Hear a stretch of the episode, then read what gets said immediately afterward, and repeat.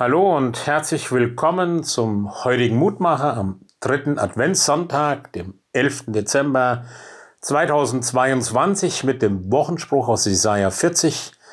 Bereitet dem Herrn den Weg, denn siehe, der Herr kommt gewaltig. Der Ewige kommt ins Zeitliche. Er kommt mit großer Kraft. Jedoch nicht wie ein gewalttätiger Herrscher mit Rara und Getöse, mit Krieg und Kampf und Schall und Triumph.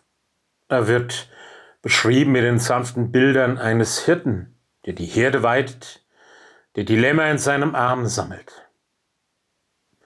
Als Jesaja das ankündigte, war das eine große Trostbotschaft für das Volk Israel, und ein paar Jahrhunderte später werden Menschen auf diese Bilder zurückgreifen, wenn sie Jesus beschreiben.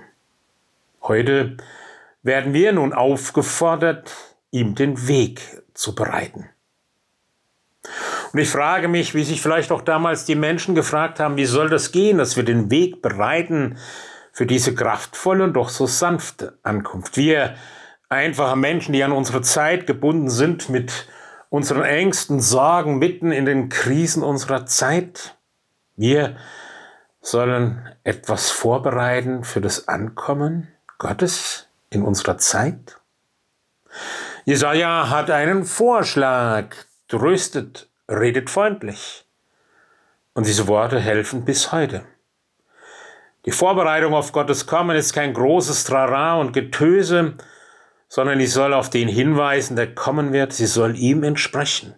Freundlich soll sie sein, liebevoll, tröstet, ausgestattet mit einer sanften Kraft, klar, beharrlich, getragen von einer Hoffnung und einem Versprechen, Gott kommt, denn der Ewige will bei dir, bei uns im Zeitlichen wohnen. Ja, so könnte es gehen, bis er kommt, der uns einmal selbst aufhebt und uns leidet, der gute Hirte, der unser Leben dann ins Ewige fließen lässt und den Tod, den Krieg und das Leid auf immer beendet. Wir danken dir, himmlischer Vater, dass wir zu Wegbereitern berufen sind. Gib uns ein waches Auge, ein liebendes Herz, damit wir anderen den Weg zu dir zeigen, durch unser Beten, durch unser Zeugnis, durch unser Vorbild. Und sei du immer wieder unser tröster und guter Hirte in allen Lagen unseres Lebens. Amen. Es grüßt Sie aus Bicken, Ihr Roland Friedrich Pfarrer.